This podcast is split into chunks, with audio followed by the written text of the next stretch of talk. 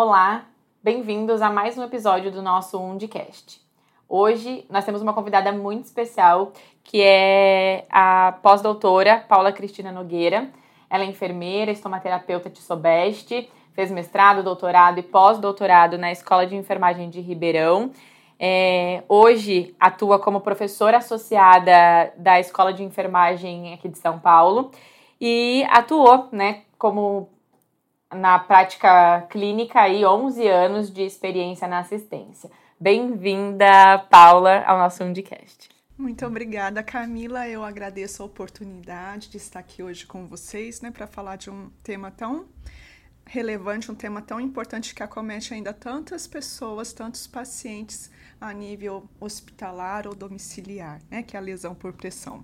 É, agora no mês de novembro, né, a gente movimenta muitos setores, né, em uhum. relação à prevenção de lesão por pressão. A gente movimenta setor domiciliar, a gente movimenta hospital, a própria indústria se movimenta em relação a, a isso, redes sociais. Uhum. Tudo isso a gente percebe o quanto novembro ele traz um impacto maior em relação à prevenção da lesão por pressão, justamente por conta do uhum. Dia Mundial, né, da prevenção. Sim que é a terceira quinta-feira do, do mês de novembro, Sim. né?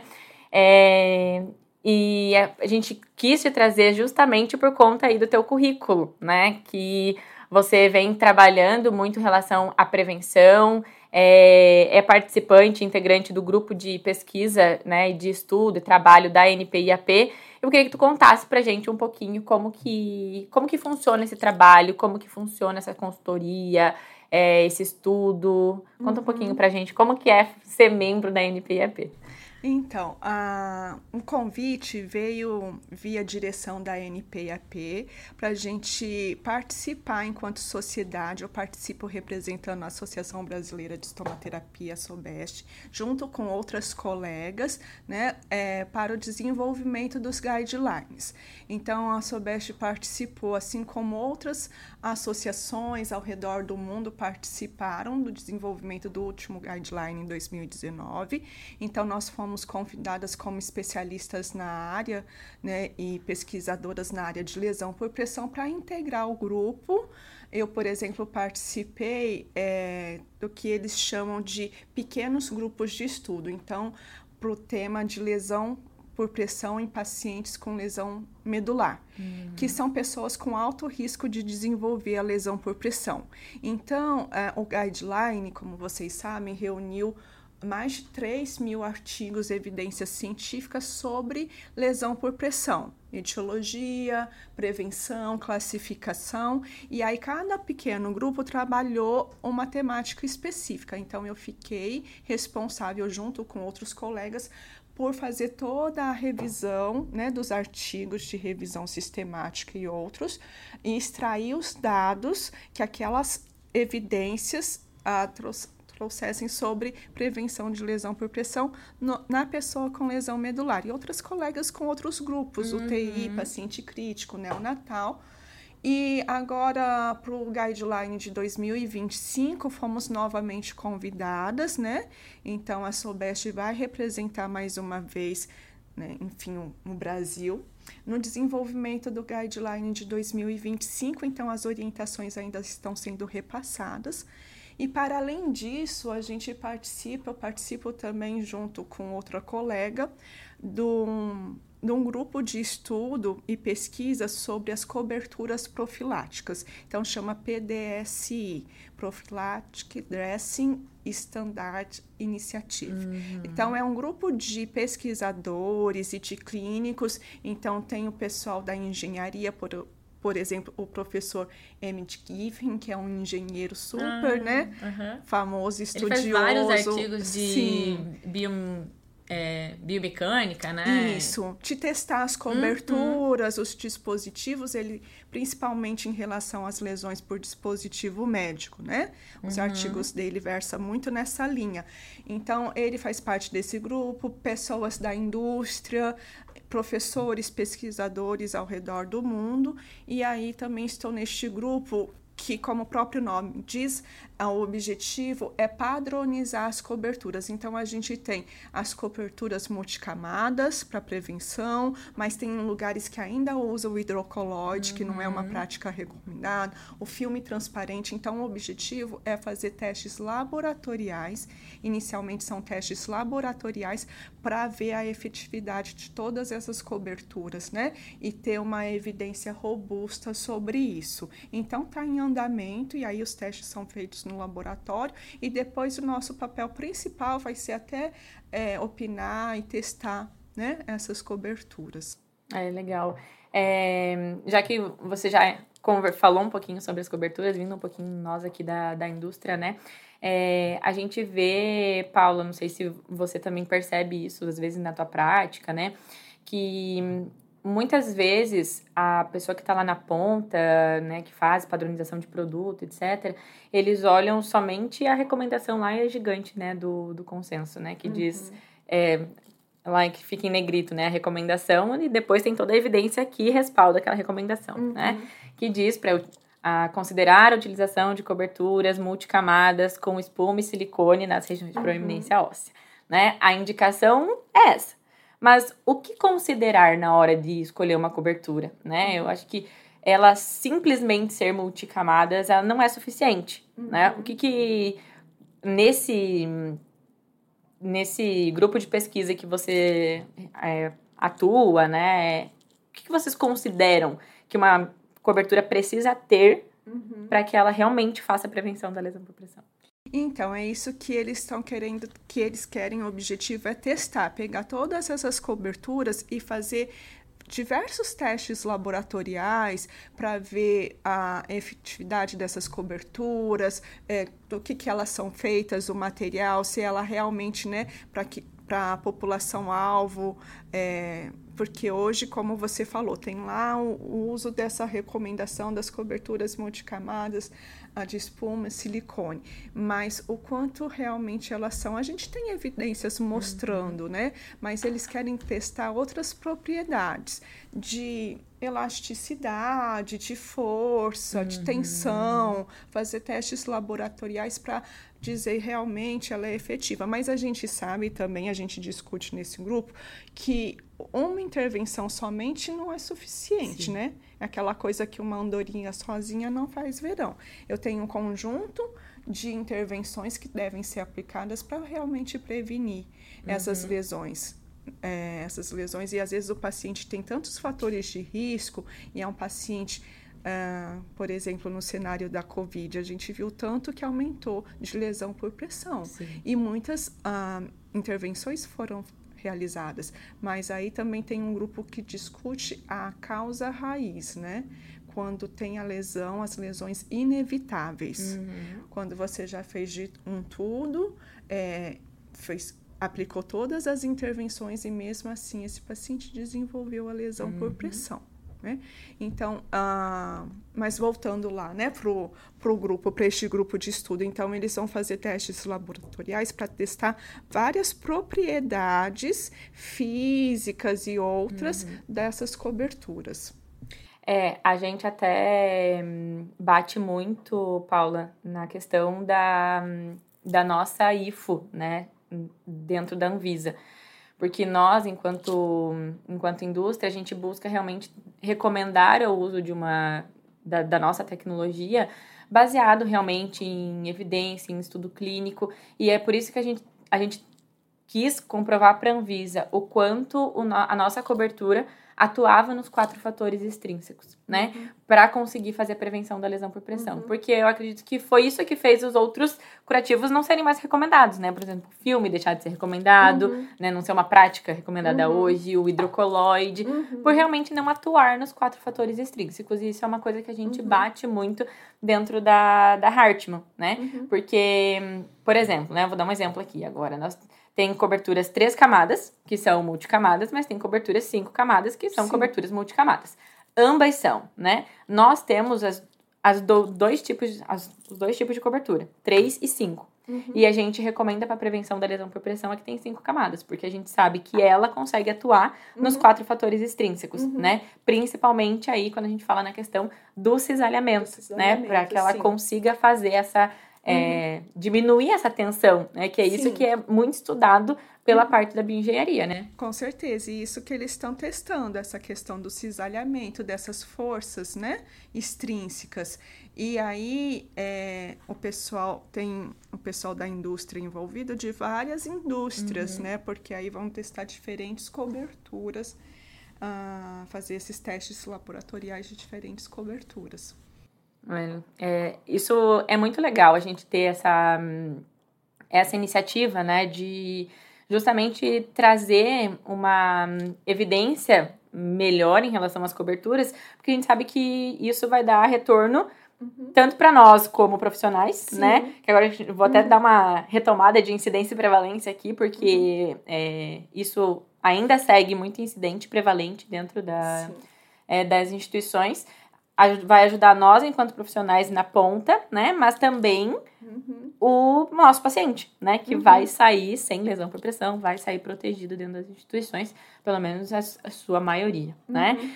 É, retomando um pouquinho aí, Paula, em relação à incidência e prevalência, é, tu também fez essa, uma revisão agora, né, nesse, nesse ano, tava me contando antes aqui nos bastidores, que você fez a revisão do, da nota técnica da Anvisa, dos eventos adversos, né, a gente sabe que a lesão por pressão, ela é um evento adverso, né, uhum. é um uhum. evento adverso evitável, Sim. Né, em mais de 95% uhum. dos casos, uhum. e mesmo assim a gente vê muita, muita lesão por pressão acontecer ainda dentro das instituições né? Qual é a, tua visão enquanto pesquisadora, né, em relação a essa incidência e prevalência desses, desse evento adverso? Uhum. É, infelizmente, a, até hoje, com todas as tecnologias que a gente tem para prevenção, com todas as evidências, a gente ainda encontra números assim chocantes, né? Em relação à prevalência e incidência de lesão por pressão. Essa nota técnica da Anvisa, que eu fui uma das revisoras, né, que ah, foi uma atualização da nota técnica anterior, então é relacionada aos eventos adversos, ah, ou seja, específico da lesão por pressão, né, que é um evento adverso de 2014 a 2022. Uhum. E novamente, a lesão por pressão foi o segundo evento adverso mais notificado pelos núcleos de segurança do paciente. E assim, os eventos que nunca poderiam ocorrer, né, os never events que eles chamam lesão por pressão estágio 3 e 4, teve assim 70 mais de 70% de notificações de lesão por pressão em estágio 3, mais de 20% em uhum. estágio 4. E ainda 65 pacientes foram a óbito é. decorrente da lesão por pressão, né? E assim, a gente vê, nossa, né, são números assim que que traz um aperto, né, no coração, porque tudo que a gente tem pesquisado e feito, ainda a gente tem esses números e é fora aqueles que não foram notificados, que a gente sabe dos é, casos. É, isso né? que eu ia te perguntar agora, né? Porque acredito que ainda tenha muita subnotificação. Esses, uhum. é, eu uso muito esses relatórios da, da, da Notivisa, né? Dos, uhum. dos incidentes. Uhum. E às vezes tem lá, né? Ah, os, os você teve, ah, sei lá, 5 mil lesões por pressão estágio 4, né? Uhum. É, e aí a gente pensa assim, quantas cidades tem no Brasil? Uhum. Se a gente for pensar o número de cidades que a gente tem no Brasil uhum. e o número de lesões por pressão que a gente tem notificado, uhum. pode parecer muito esse número, 5 mil é grande, né? Um Sim. número grandão. Né, 60 mil lesões por pressão no Brasil, mais ou menos em um ano, né? A gente tem nas lesões no todo. Mas se a gente dividir isso por número de cidades, não dá 10 lesões por pressão por mês. Sim, a gente Por sabe cidade. Que, que é bem mais do que isso, né, é. Camila? É. Uhum. Então, aqui, por exemplo, em São Paulo, tem um sistema de notificação, eu acredito, né? Que agora já não estão mais na prática clínica, mas tem todo o sistema, de, assim como em todo lugar. Mas aí, se a gente for pegar extremos, né? Nosso país tão grande, tão, né? Com tantos estados, eu acredito que tem, assim, uma subnotificação. E mesmo pelos estudos que a gente faz, uhum. sabe? Eu uhum. participei como coordenadora nacional de um estudo multicêntrico que foi realizado em 90 países, né? Nos cinco continentes teve representantes. Isso foi em 2018, antes da pandemia. Uhum. Então, foi um estudo de prevalência de lesão por pressão em UTI, uhum. especificamente em UTI e fatores associados. Como eu fiz um pós-doutorado na Austrália, a minha supervisora de lá me convidou, que era do comitê executivo deste, deste multicêntrico, para coordenar o projeto no Brasil. Mas como, enfim, estava tem que passar por comitê de ética, passou pela Comissão Nacional de Pesquisa, porque eu enviei dados daqui do Brasil para fora, Uhum. Né? Os coordenadores foram professores da Bélgica, da Universidade de Ghent. E aí, então, demorou todo este passar, a gente coletou em nove hospitais, uhum. públicos, privados e universitários. Todos os oito de São Paulo e um universitário em Campinas, que foi o, os locais que a gente conseguiu, uhum. enfim, coletar mas a ideia era fazer no Brasil todo, enfim. Mas a fazendo nesses quatro hospitais, nesses nove hospitais, foram 28 UTIs, a gente teve uma prevalência de 34% de lesão por pressão, sendo assim a maior prevalência, mais de 40%, nos hospitais universitários e a menor prevalência nos hospitais privados, como a gente esperava, é. né? Porque, queira ou não, a gente analisou medidas preventivas também, hospital privado tem o um maior número de uh, recursos materiais, tecnologias com evidências que são indicadas né, por evidência uhum. científica para prevenção, ao contrário do hospital público. Uhum. Né? Então, a prevalência maior foi nos hospitais públicos e universitários. Enfim, é, esse foi um multicêntrico, né? E o multicêntrico geral, que foi em 90 países, com mais de 117 UTIs, identificou uma prevalência geral de 26,8%, mas os países de, baixa, de mais baixa renda ou em desenvolvimento, América Latina, por exemplo, teve os maiores índices, né? Uhum. Como a gente já esperava. E aí, com a pandemia, a gente viu que aumentou muito. Uhum. É, e aí, seja por recursos materiais, recursos humanos que estavam super é. sobrecarregados. Então, a gente viu um aumento, assim, considerável na, na prevalência, na incidência de lesão por pressão, especialmente nas lesões por dispositivo médico.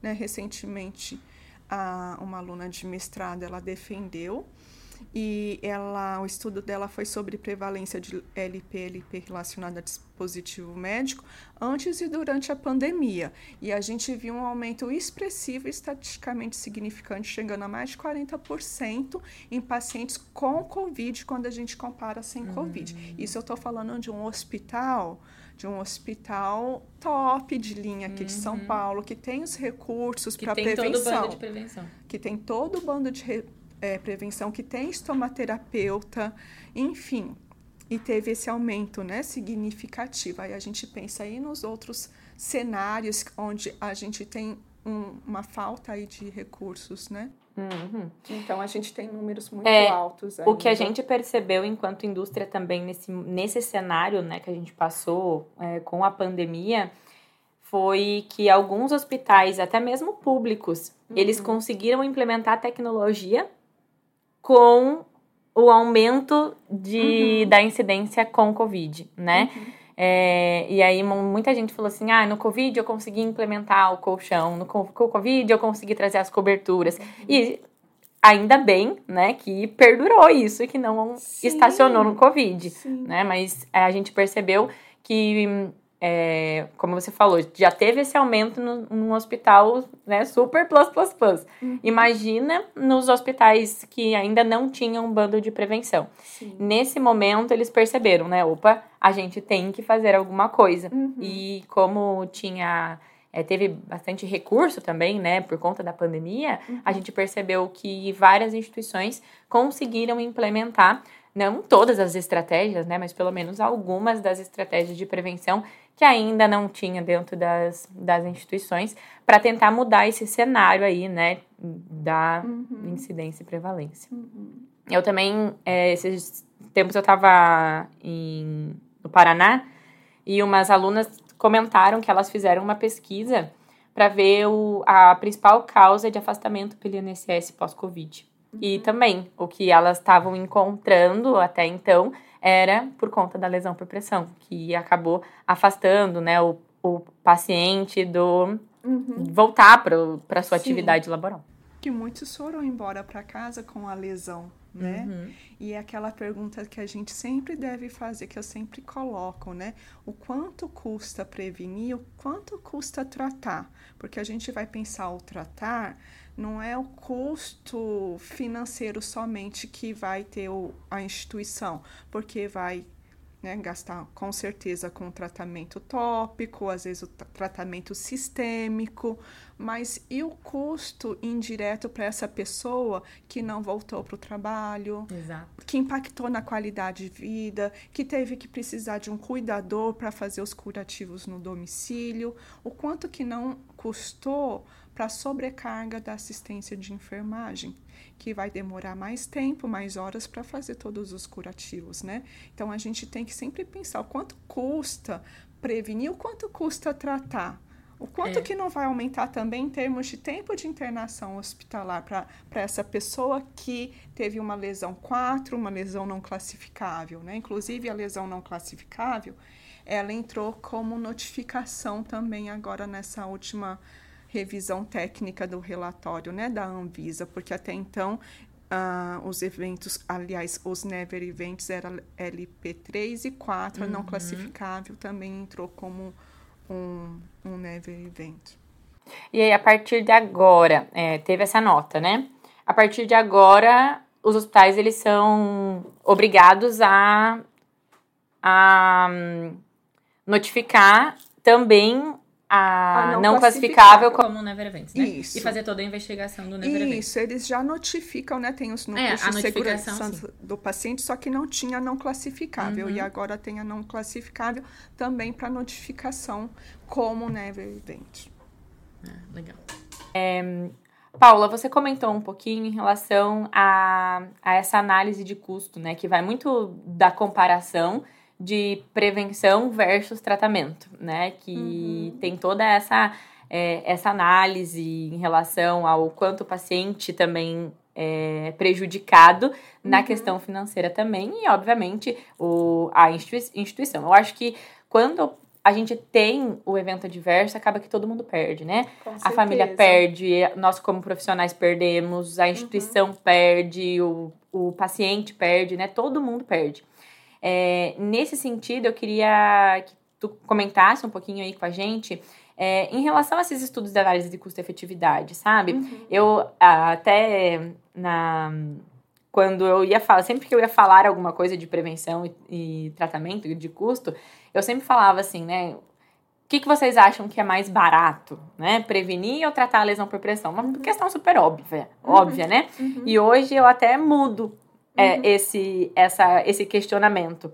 É, será que a gente pode ganhar, né, monetizar a prevenção da lesão por pressão? Uhum. Porque eu acredito que se a gente conseguir, obviamente, através de um bundle, né, porque uma, uhum. uma, uma, uma intervenção sozinha não, não faz prevenção, mas através desse bundle a gente vai conseguir é, além de evitar as lesões, evitar o custo que essa lesão vai gerar dentro Com da instituição, né? certeza. né? Uhum, sim, e a gente tem as evidências científicas que mostram isso, né? Tem muitas evidências que mostram é, projetos de melhoria. Então, com a implementação do bundle de prevenção, que aí tem, né? Várias intervenções, um conjuntinho de intervenções, incluindo o que eu falo que é muito importante, a educação da equipe. Né? Dentro dessas intervenções do bundle tem que ter educação da equipe, porque não adianta eu ter um bundle e as pessoas não serem capacitadas uhum. e não souberem realmente implementar. Então a educação tem que ser do paciente, do cuidador, dos profissionais, os que estão ali à beira-leito da equipe multiprofissional para que realmente o bundle dê certo. E aí as evidências que mostram é, e geralmente comparam a incidência antes e depois, né, quase experimental, antes e depois da implementação do bundle, mostram a diminuição da incidência da lesão por pressão, que é um dos desfechos, né? Uhum. Mas também a satisfação da equipe, porque a lesão por pressão, como você falou, envolve todos, né? envolve a gestão, os pacientes, os pa pacientes têm os seus fatores de risco, envolve a equipe, é um indicador de qualidade. Então, se eu tenho uma alta incidência, reflete negativamente na qualidade da assistência, não só da enfermagem, uhum. mas da qualidade da assistência daquela instituição. Né? Então, a gente tem esses estudos que mostram a diminuição aí acentuada da incidência quando o bundle foi implementado e deu certo. Né? E aí a, o gestor também tem que, o gestor né, que faz as compras e autoriza, ele tem que estar envolvido. Uhum. Até hoje, às vezes, a gente tem lugares que usam colchão caixa de ovo, uhum. que a gente sabe que não previne a lesão por pressão. Já tem estudos mostrando os colchões que realmente não é o colchão sozinho, porque eu posso usar o melhor colchão, a melhor cobertura, mas se aquele paciente não tiver controlado as suas tiver com a hiperglicemia, hipertensão, desnutrido, se uhum. não for uhum. reposicionado, não é colchão nem cobertura que vai fazer milagre, Exato. né? Então, assim, é, não adianta eu comprar um, algo, uma superfície de suporte que está posto que não vai fazer diferença nenhuma. E aí é uma tecnologia mais barata, mas o barato às vezes, muitas vezes vai sair caro, né? Então, por que não investir numa tecnologia que tem evidência que realmente vai contribuir para a prevenção do que comprar talvez em maior número uma tecnologia que a gente sabe que não é efetiva? É, eu, eu vi uma, um estudo de 2022, não sei se você já leu esse estudo, é, Paula, é, da revista Estima, da, da Sobest, tá? Eles fizeram análise do impacto orçamentário do colchão viscoelástico, uhum. né? E em pacientes com AVC. A média de internação dos pacientes era de 22 dias. Aí eles pegaram o valor do colchão, dividiram pela quantidade de dias que esse paciente ia ficar, ia ser prevenido, né, por conta uhum. da média que tinha no hospital. E em um, e no, no período de cinco anos, que era a validade do colchão, quantos pacientes iam conseguir utilizar aquela tecnologia, tá? Uhum. Deu 35 reais por internação, ou seja, por 22 dias. Dava uhum. 1,75 uhum. por paciente por dia uhum. o uso de uma tecnologia que a gente sabe que vai ser efetiva. Uhum. É, no final do estudo, porque ele é do impacto orçamentário, obviamente, não deu economia, porque uhum. foi feito um investimento numa tecnologia, né? E eu acho que não deu impacto pelo fato que eles não avaliaram todo o bundle, uhum. né? Eles avaliaram exclusivamente o colchão Uhum. como a estratégia, né? Sim. Então, aí não deu um impacto, um impacto significativo aí em relação a menos custo. Uhum. Mas eu achei que foi uma estratégia já, já super legal, né? Sim, de fazer essa análise do colchão. Porque uhum. realmente, o que você falou, às vezes as pessoas é, compram um colchão, até às vezes na, na residência, a gente tem muita lesão domiciliar, né? Uhum, compram sim. um colchão que não é efetivo, que não tem uhum. evidência que faz prevenção de lesão por pressão acabam gastando e não resolve o problema, né? Com certeza. Com certeza, né?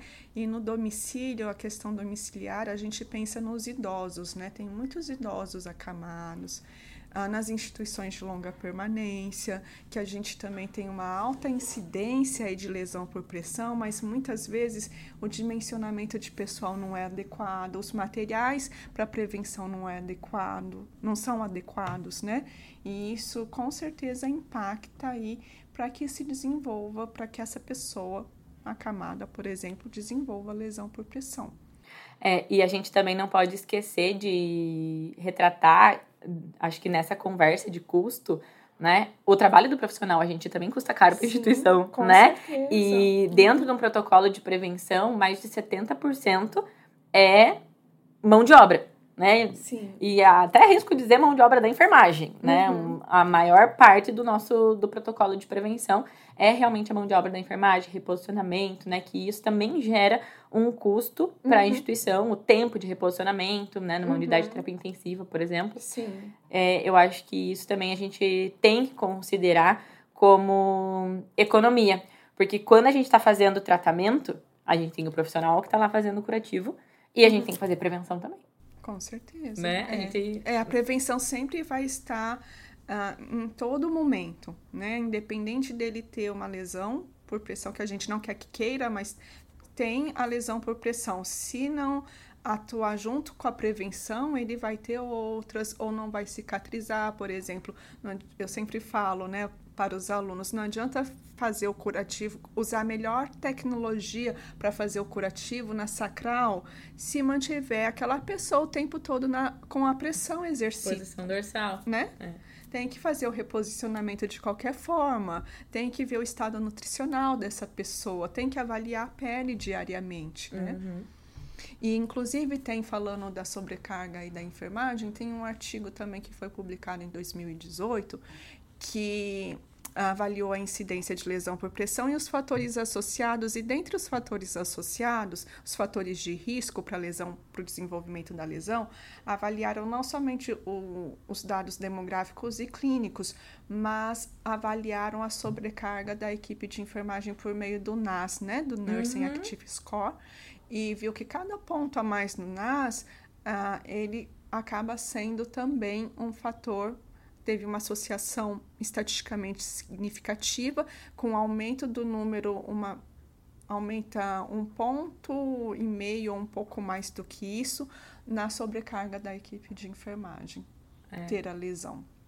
É, porque uma lesão por pressão estágio 3, estágio 4, né? A gente vai lá, vai fazer o curativo. Dependendo a extensão da lesão, a gente leva uma hora, Sim, até mais, não, até né? Para né? fazer o curativo daquela, daquela lesão. Às vezes manda para um centro cirúrgico, né? uhum. né? Fazer desbridamento de uma não classificável, por exemplo. Sim. Então, tudo isso eu acho que só vai aumentando cada vez mais o, o custo e a sobrecarga. Com certeza. É, Paula, antes da gente finalizar, porque agora a gente, nosso tempo está um pouquinho mais curto, eu queria hum, que tu comentasse um pouquinho com a gente sobre as perspectivas para o futuro em relação ao bando de prevenção, né? Uhum. Tem alguma novidade aí em relação, já que tu já está fazendo parte, né? Foi convidada é, como representante aí da Sobest para atuar junto nesse novo consenso, guideline que vai sair em 2025. Sim, está previsto para 2025, então... Até achei vai... que ia sair em 2024, mas não, não né? Mas 2025. em 2025 a gente está iniciando os trabalhos e, assim, as perspectivas... Tem falado muito da questão ah, da avaliação criteriosa, é, especialmente em pessoas de tonalidade de pele mais escura, porque, diferentemente das pessoas com tonalidade mais clara de pele, a hiperemia, que é o primeiro sinal, o primeiro estágio ali, a lesão por pressão estágio 1, não é ah, facilmente identificada em pessoas de tonalidade de pele mais escura. Inclusive, tem artigos que mostram que a incidência é maior em pessoas negras de lesão por pressão e as lesões por pressão se encontram em estágios de maior gravidade. Uhum. Então, é traz novamente a questão dessa inspeção rigorosa da pele, atentando-se para áreas de proeminências ósseas e aonde tem dispositivos médicos, né? E essa inspeção tem que ser diária, às vezes mais do que uma vez por dia, uso de escalas validadas já na admissão e lembrando que a escala para avaliação de risco para o desenvolvimento da lesão por pressão, ela deve ser aplicada no momento da admissão, mas ao longo da internação, porque pode mudar uhum. né, o estado geral de saúde dessa pessoa a partir do momento que ele é admitido na instituição. Tem inclusive um estudo de custo que fala disso, que é é, da prevenção para todos, né? Porque uhum. o, a chance desse paciente de mudar o risco, sem risco ou baixo risco, uhum. e ele, no, no, durante a internação, aumente o seu risco, a probabilidade é muito grande, né? Sim. Então, é uhum. fazer o, a estratificação de risco diariamente, é. mesmo que a gente tenha o, o tempo de enfermagem para fazer essa estratificação, uhum. é mais custo efetivo. Com certeza, porque pensa num paciente cirúrgico, uma, grande, uma cirurgia de grande porte. O paciente às vezes entra numa condição e após é. a cirurgia vai para a UTI, está em uma condição totalmente diferente. E às vezes a, a, equipe de enfermagem fala que está tão sobrecarregada, mas essa questão de aplicar a escala e de inspecionar a pele e, e enfim, de fazer todo esse segmento pode ser ah, manejada nos turnos, uhum. né? Nos turnos, nos plantões do enfermeiro da manhã, da tarde, da noite, né? Então traz essa questão de todas essas intervenções que a gente já conhece, estado nutricional, etc., das superfícies de suporte, mas traz muito forte também a questão da educação, né, da, da pessoa, do paciente, do cuidador e dos profissionais. Então, tem uma parte só lá para a percepção também dos pacientes e cuidadores em relação à prevenção de lesão por pressão hum. e os pequenos e, e principalmente a a parte clínica, né? Os que estão na assistência direta, os profissionais que estão na assistência direta também vão trazer suas contribuições aí para o desenvolvimento deste guideline. E a gente espera ter os resultados aí deste grupo que está estudando, né?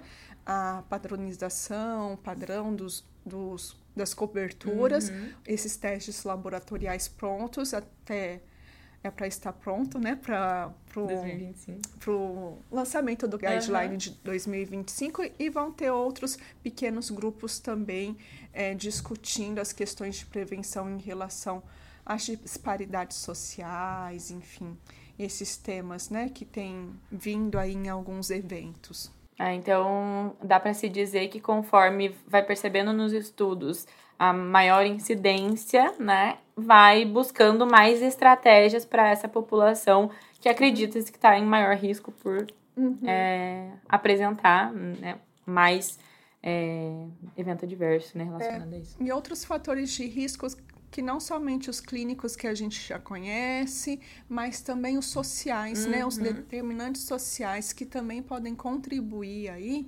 para o cenário das lesões por pressão. Certo.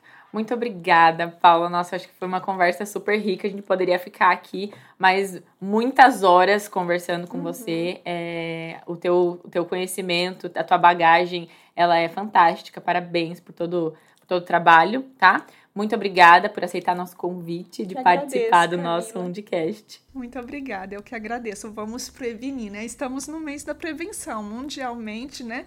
Se, uh, um, prevenção de lesão por pressão é comemorado aí no mês de novembro. Então, estamos no mês da prevenção, as instituições estão fazendo né, eventos, agregando os profissionais, educando, capacitando, porque realmente é assim que a gente tem que seguir para ver se, se a gente consegue diminuir né, essas, a incidência, a prevalência dessas lesões que causam tanto impacto para o paciente, para a equipe, para as instituições aí a nível mundial. É, é isso mesmo, que esse episódio ele sirva aí como um chamado, né, para as instituições é, para fazermos prevenção de lesão por pressão, para as instituições que ainda não têm um bando de prevenção, contem com a Hartman também, né, para apoiar nesse, nesse projeto. A Hartman apoia, cuida e protege.